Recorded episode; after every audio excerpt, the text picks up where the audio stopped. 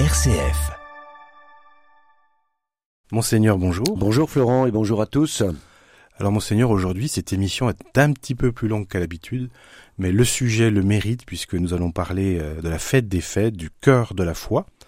Euh, cette fête qui est à l'année liturgique ce que le dimanche est à la semaine, c'est-à-dire le Triduum pascal. Alors déjà, j'ai envie de vous poser une question technique un peu idiote, mais Triduum, jeudi, vendredi, samedi, dimanche. Or, Triduum, ça veut dire trois jours. Trois jours. Voilà. Donc, euh, comment ça se passe Voilà, trois jours par rapport au vendredi à la mort de Jésus. Jésus est ressuscité le troisième jour, au matin du troisième jour. Donc, euh, le vendredi est mort, mis au tombeau. Le samedi, jour de silence, il est au tombeau. Et le troisième jour, il ressuscite des morts. Donc, en fait, c'est les trois jours saints pour euh, évoquer la, la scène, la, la Sainte Seine, la mort de Jésus sur la croix et ensuite la résurrection. Alors commençons par la Sainte Seine. Euh, dans l'évangile de Jean, on a le lavement des pieds. On dit souvent que c'est l'équivalent de l'Eucharistie. En quoi est-ce que c'est la même chose? Pourquoi est-ce qu'on a ce, ce récit-là et pas un autre à ce moment-là? Alors effectivement, les trois évangiles synoptiques nous donnent le récit de l'institution de l'Eucharistie au cours du repas de la Pâque que Jésus a voulu manger avec ses apôtres. Et Saint Jean nous donne le récit du lavement des pieds. Ce qu'on peut repérer, c'est que dans, les, dans tous ces récits, que ce soit l'institution de l'Eucharistie ou le lavement des pieds, il y a cette phrase de Jésus, à peu près dans ces mots, Vous ferez cela en mémoire de moi. Donc non seulement l'Eucharistie, vous ferez cela en mémoire de moi, comme ça avait déjà été la prescription pour les Hébreux au moment de la sortie d'Égypte, ce sera pour vous un mémorial éternel, etc. Et le lavement des pieds, Jésus dit, ce que j'ai fait, c'est à vous de vous le faire les uns aux autres, en, en, en, mémoire de ce que je viens de faire.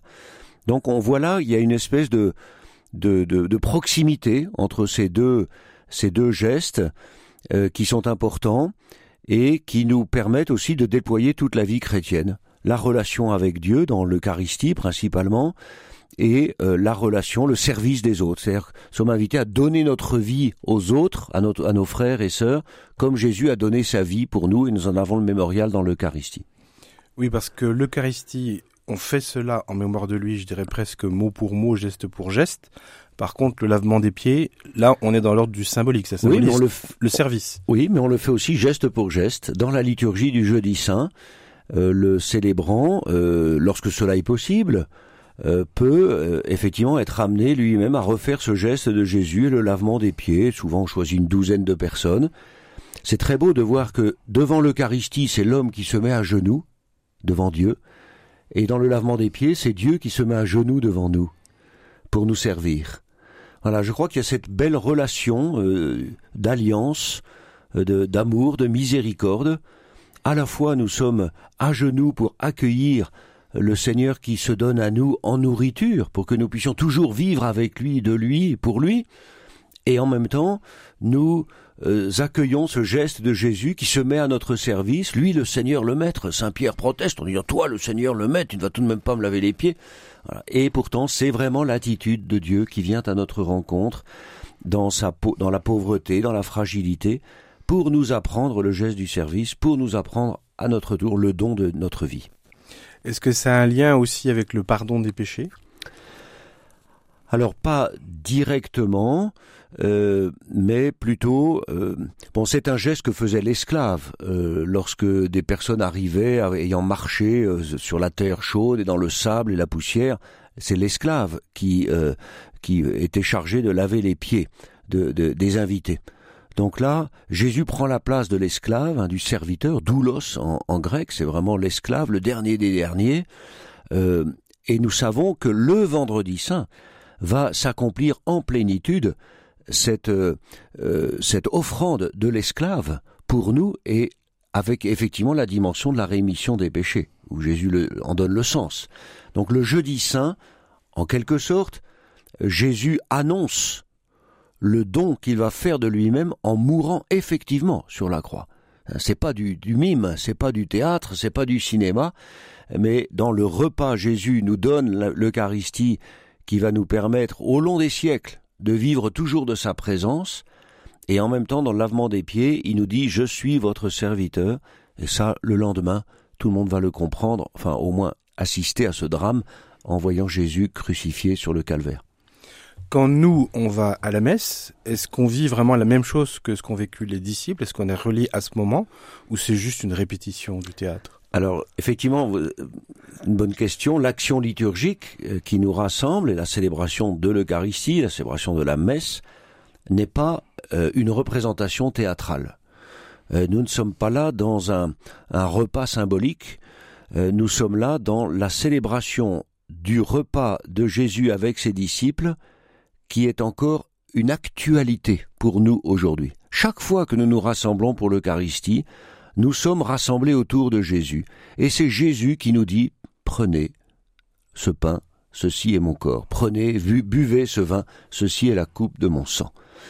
À travers le, le ministre ordonné, évêque ou prêtre, qui est là et qui préside la célébration, c'est bien Jésus qui prononce ces paroles, c'est bien Jésus qui nous donne ce pain et ce vin en nourriture et en boisson.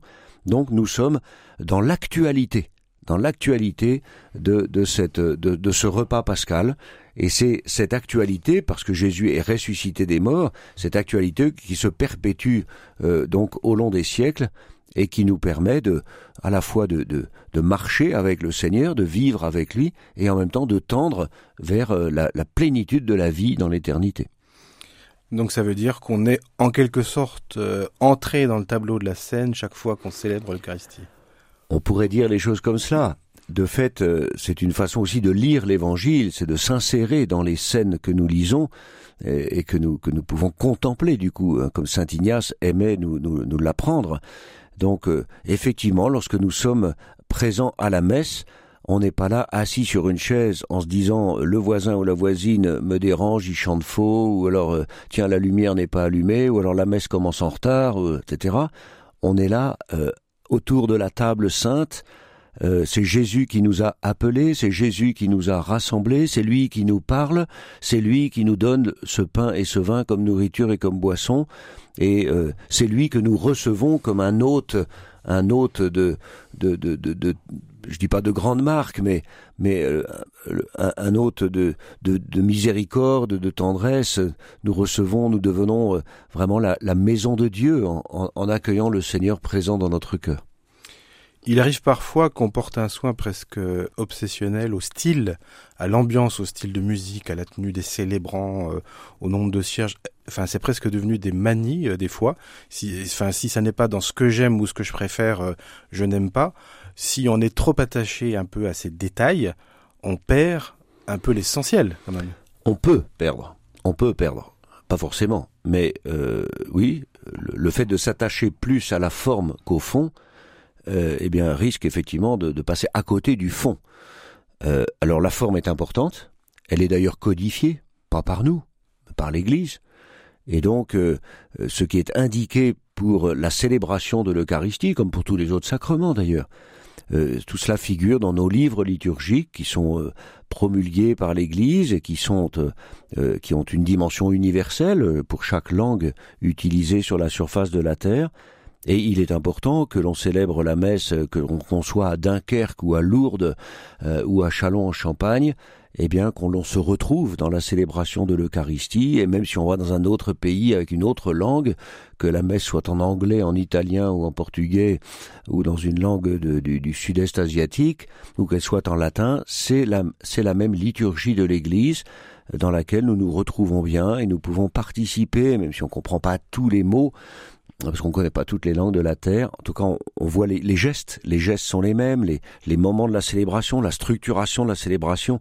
Tout ça, c'est l'héritage des, des tout premières années après la résurrection, des tout premiers siècles où les chrétiens ont construit la liturgie. On trouve ça dans les textes anciens des pères apostoliques et des pères de l'Église.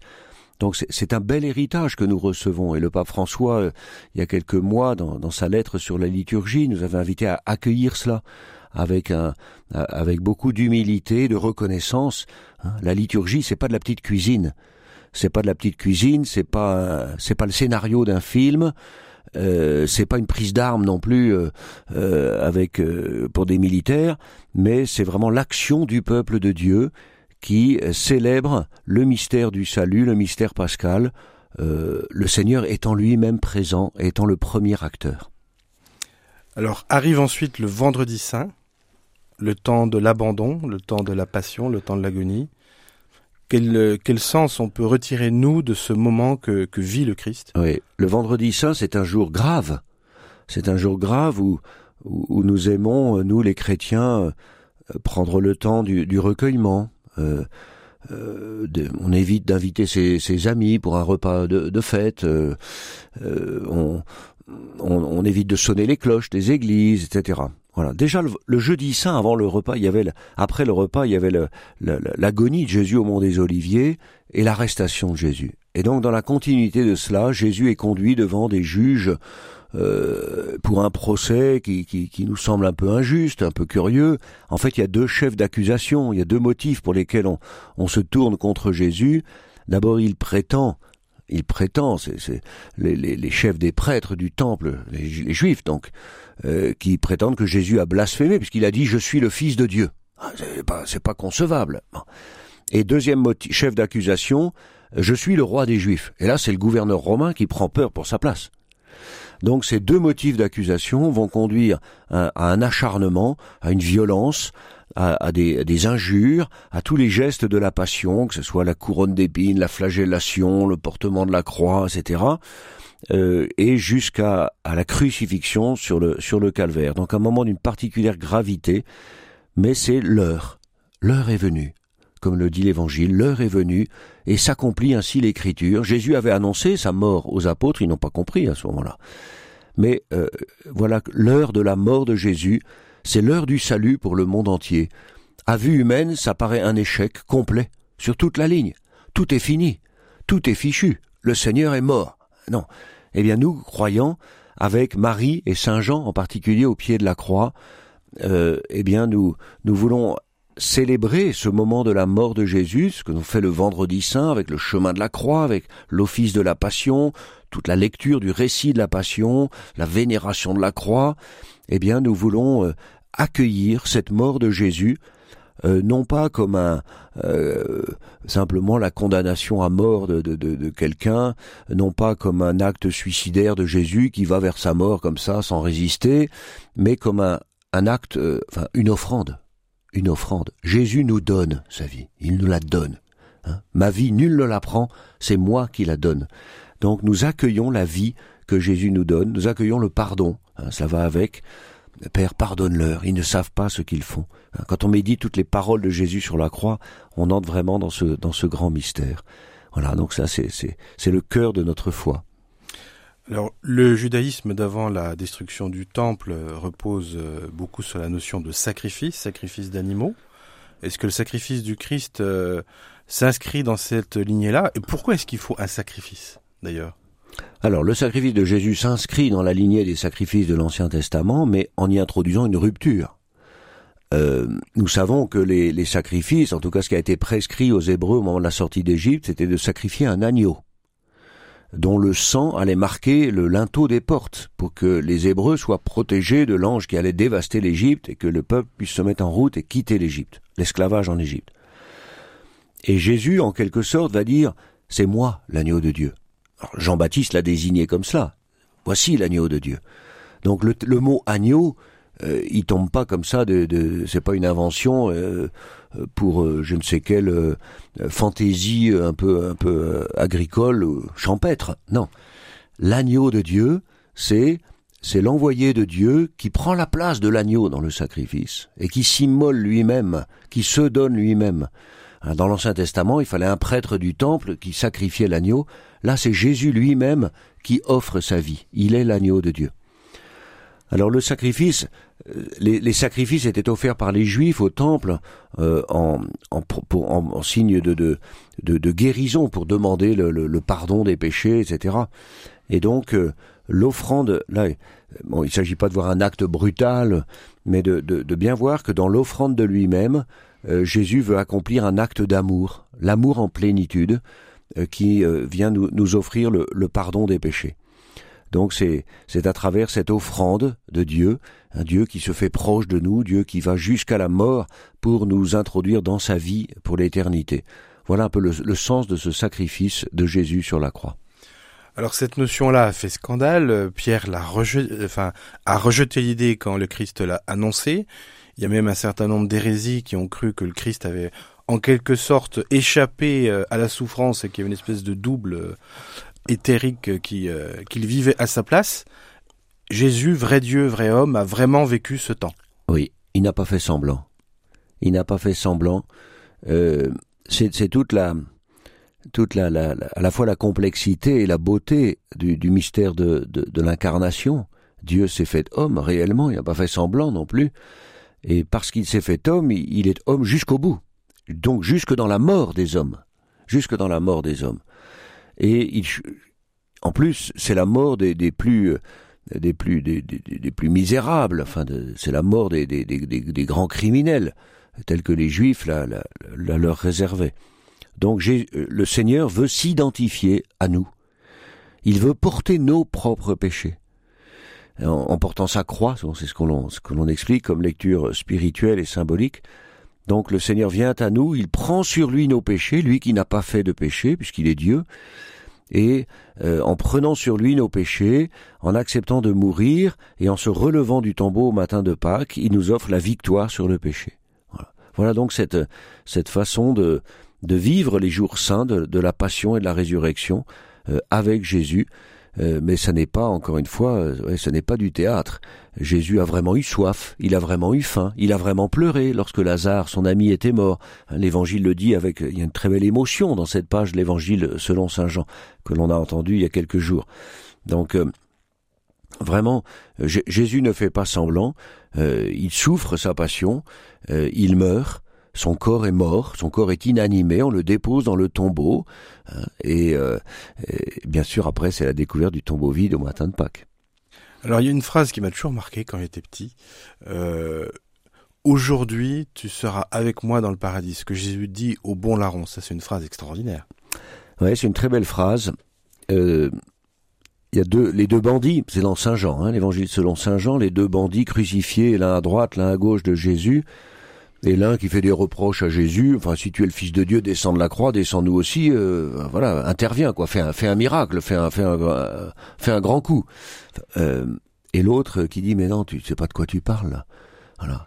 Et donc euh, il demande pardon pour ses péchés et Jésus lui dit cette, cette réponse aujourd'hui tu seras avec moi dans, dans, le paradis. Nous voyons là l'expression de la bonté de Dieu, de sa miséricorde. Même un grand bandit crucifié à côté de Jésus euh, eh bien, il reçoit euh, ce don de la miséricorde. Au moment où Jésus va expirer, va rendre son dernier soupir, cet homme-là, il retrouve la vie. Oh, il va mourir, son corps va mourir sur la croix. C'est pas tenable comme supplice. Mais il, il, entre dans la vie. Il entre dans la vie, et c'est ce que nous recevons, nous-mêmes au pied de la croix, euh, en célébrant la messe, qui est le mystère de la mort et de la résurrection de Jésus nous recevons la vie, nous recevons le, pardon de nos péchés. Euh, nous sommes euh, vraiment euh, établis dans cette, cette communion de, de, proximité avec le Seigneur Jésus vainqueur. Il y a ensuite le temps du repos, le temps du silence, c'est le samedi saint. Le samedi saint, qui est dans la liturgie de l'Église, nous le savons bien, il n'y a pas d'office, il n'y a pas de messe, il n'y a pas d'office particulier dans la journée, euh, on met pas de lumière dans les églises, il euh, n'y a pas de cloche qui sonne, c'est le grand silence. C'est le grand silence pour le recueillement, parce que Jésus est au tombeau. Et dans notre foi, nous attendons, nous espérons euh, qu'il se relève, hein. nous, nous, nous, préparons à célébrer sa, sa, son réveil, son, son, relèvement d'entre les morts. Il y a un très beau texte dans la tradition de l'Église qui dit que à ce moment-là, le Seigneur Jésus va jusque dans, dans le séjour des morts pour chercher tous ceux de l'Ancien Testament qui ont été fidèles à Dieu, qui ont été ses prophètes, qui ont été ses messagers, et euh, eux qui ne, euh, qui ne pouvaient pas bénéficier de la résurrection, que le Seigneur Jésus, pendant cette journée du samedi saint, c'est une belle méditation qui est donnée dans le, dans bréviaire, où le Seigneur Jésus va, les chercher pour les, pour les associer à sa victoire, pour les réveiller de la mort. C'est très beau. Et ensuite vient euh, la nuit des nuits, la nuit de la résurrection. Oui, la nuit, euh, la nuit de la résurrection, euh, par ce, donc qui s'exprime dans la liturgie par la lumière. La lumière au cœur de la nuit, c'est vraiment la symbolique de, de la Pâque, où le Seigneur, par sa victoire, nous fait passer des ténèbres à la lumière, hein, de, du mensonge à la vérité, de, de la mort à la vie. Eh bien, nous célébrons cela, c'est la grande vigile pascale, une fois que le soleil est couché, nous allumons la lumière nouvelle, nous l'acclamons, c'est Jésus notre lumière, c'est lui qui nous guide sur le chemin de la vie, et euh, nous avons la joie à certains endroits de célébrer des baptêmes, hein, les adultes en particulier, qui se sont préparés dans le catéchuménat, et qui vont recevoir le baptême, qui vont renaître à la vie de Dieu, qui vont être revêtus du vêtement blanc, qui vont recevoir justement à la main cette lumière, la lumière du Christ. Le Christ est notre lumière. Et donc, euh, c'est une grande célébration d'allégresse, de joie, avec une, première partie qui est très longue, avec beaucoup de lectures euh, de l'Ancien et du Nouveau Testament, pour reprendre toute l'histoire sainte, toute l'histoire du peuple de Dieu, euh, qui nous montre aussi toute sa pédagogie et qui nous fait entrer dans ce grand mystère du salut. Donc, la lumière au cœur de la nuit, la parole de Dieu que nous écoutons, nous prenons le temps d'écouter abondamment et avec attention, avec, le chant des psaumes, et puis ensuite éclate le grand Alléluia de, de Pâques, euh, la, victoire de Dieu sur la mort, euh, l'évangile, et ensuite la liturgie des baptêmes et bien sûr l'Eucharistie. Ça c'est la vigile pascale. Et puis le, bien sûr le, jour de Pâques, eh bien on, célèbre la résurrection de Jésus avec la découverte du tombeau vide. Et c'est très beau d'ailleurs de repérer que ce sont les femmes les femmes de Jérusalem qui, qui, vont au tombeau de grand matin avec empressement. Elles se dépêchent pour achever les rites funéraires elles vont voir le tombeau est vide, elles rencontrent un homme qui leur dit qu'il se fait reconnaître, c'est Jésus, et donc les femmes avec le même empressement retournent à Jérusalem pour dire aux apôtres nous l'avons rencontré, il est vivant. Et les apôtres, avec empressement, se mettent en route vers le tombeau comme pour vérifier. Saint Pierre, Saint Jean, Saint Jean qui arrive le premier parce qu'il est plus jeune, il a couru plus vite. Mais c'est très beau de voir les femmes qui sont apôtres des apôtres. Souvent on s'interroge sur la place des femmes dans l'Église.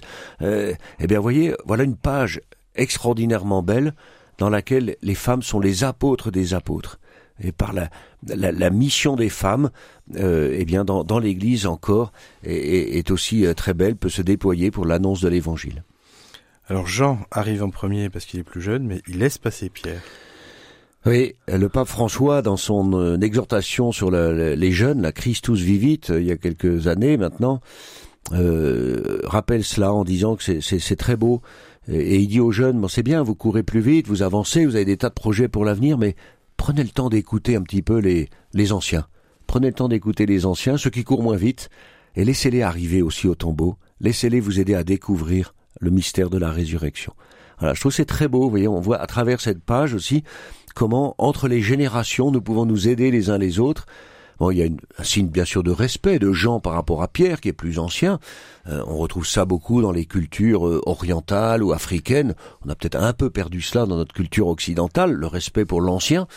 Mais euh, là, c'est tout à fait flagrant et c'est une belle, une un beau chemin, en tout cas, qui est ouvert aux jeunes de dire bien sûr vous, vous allez très vite, vous avez des tas de projets, mais écoutez la voix des anciens, ils vont vous ils vont vous partager le trésor de la foi.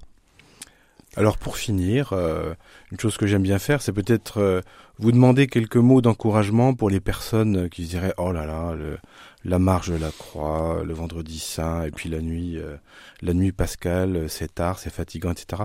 Qu'est-ce qu'on peut dire pour donner envie quand même de vivre ce moment?